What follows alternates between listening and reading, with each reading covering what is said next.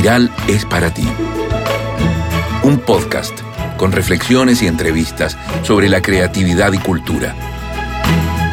Lee, escribe y crea. Junto a Karen Kotner.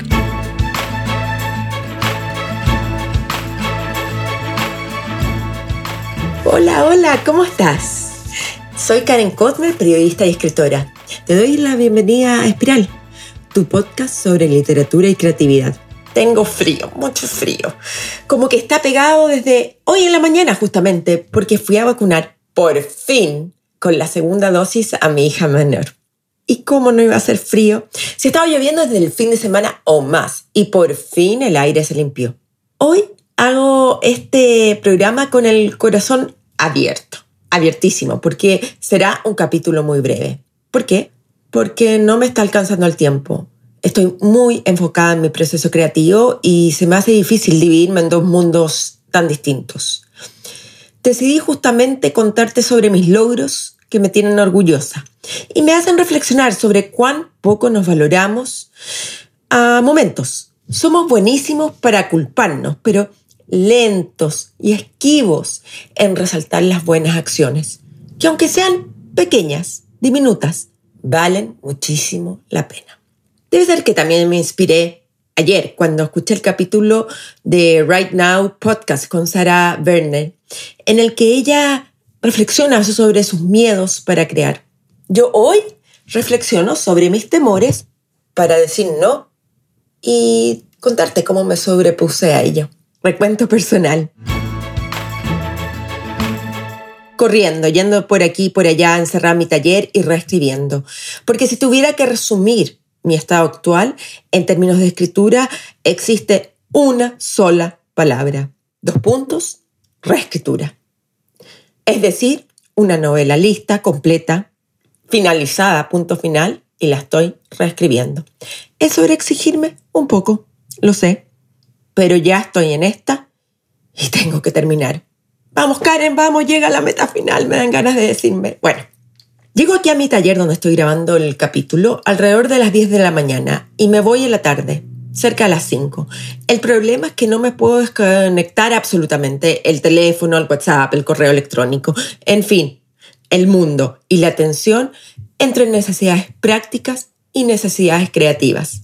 Por otra parte, Pronto será el año nuevo judío, Rosh Y si me conoces o has escuchado los otros capítulos, sabrás que es un periodo no solo intenso porque se celebra con mucha comida y cocina, sino porque requiere una profunda reflexión interna. ¿Dónde estoy? ¿Hacia dónde voy? ¿Cómo fue el año que finaliza?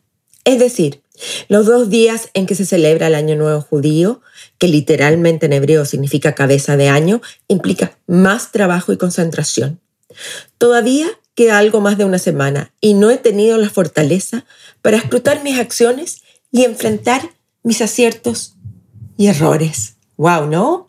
En mi página web encuentras varios posteos sobre el Rosh pero me gusta lo que escribí el año pasado, justamente en el boletín 28, en el cual ahí te muestro unas fotos sobre el pan redondo que hago y lo que significa el nuevo año judío.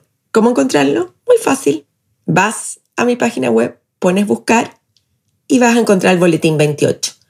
Recuerda, toda la transcripción de este y todos los podcasts están siempre allí. Una buena cosa es que ya abrí las inscripciones para la segunda versión del taller de lectura Mamá Mía. Hay varios inscritos y quedan algunas vacantes, pero hay que apurarse. ¿Cómo saber más? También. Todo está en mi página web www.karencotter.com.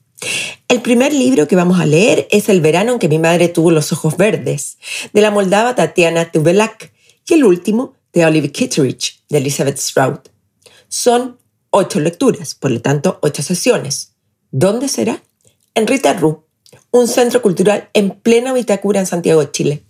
Y hermoso. Ahora vamos con esta reflexión de mis no, que me logré pronunciar y las buenas acciones de la última semana. 1. Me permití hacer un capítulo más sencillo, más breve, este que estás escuchando. Me di cuenta que no tenía tiempo ni energía para crear algo más profundo, con mayor investigación. Es decir, me tomé la libertad de decir no a la perfección. Dos, rechacé dos invitaciones sociales. Una fue un almuerzo que me hubiera significado tiempo en traslado y un robo, robo a mi proceso creativo. El segundo fue una comida en la noche. Lo veo como que me estoy respetando, escuchando. Tres, rechacé agendar una entrevista para este viernes, para mañana, porque hoy en la tarde me iré a la nieve con mis dos hijas. Privilegié el tiempo con ellas. No sucedió nada espantoso. La regendé para el lunes. Cuatro, me pude sobreponer al cansancio y corrí 11 kilómetros por primera vez desde enero. Eso pasó el último domingo, después de unas preciosas lluvias y amaneció lindo, despejado acá en Santiago.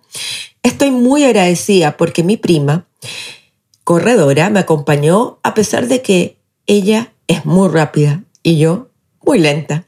5. Mi hijo mayor cumplirá cuarentena obligatoria en la playa y anoche le cociné, jalá, el pan trenzado que comemos en las noches de los viernes los judíos. Eso es para llevar. Y le armé además un cooler con comida. 6. Permití a mis hijas faltar mañana viernes al colegio y aprovechar las nieves con ellas. 7.